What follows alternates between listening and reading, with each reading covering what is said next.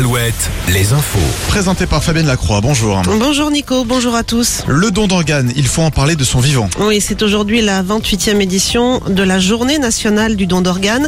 De nombreuses animations sont prévues hein, pour rappeler qu'il est important d'évoquer ce sujet délicat avec ses proches. Les explications de Céline Obino, infirmière coordinatrice en charge des prélèvements au sein du centre hospitalier de La Rochelle.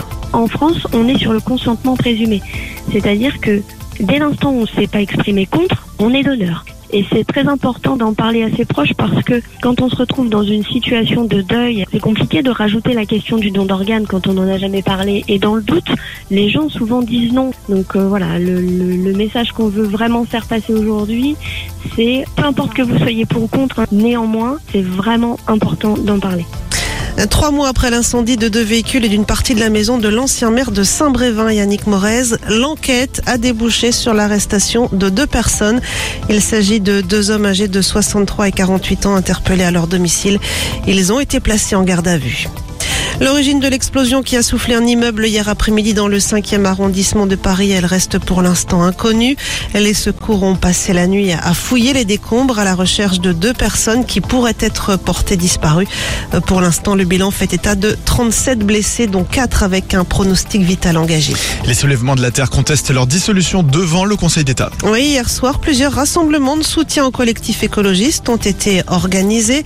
Un millier de personnes recensées à Nantes, 250 à Poitiers, près de 200 à Tours, une centaine à Angers ou encore 70 à Laval. Reprise partielle pour courte paille. La justice a validé hier soir la reprise partielle de l'enseigne de restauration par le groupe La Boucherie. 87 restaurants sont conservés, mais un millier d'emplois vont être supprimés. On passe au sport avec du basket. Ce soir, les filles de l'équipe de France affrontent le Monténégro pour une place en, demi-finale de l'Euro. Coup d'envoi à 18h, c'est à voir sur Bein Sport. Et puis une confirmation, toujours en basket, les Sables d'Olonne joueront bien encore en National 1 la saison prochaine.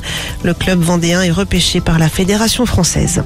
La météo, c'est encore très humide ce matin sur le Maine-et-Loire, l'est de la Vendée, le Poitou-Charentes et le centre-Val de Loire.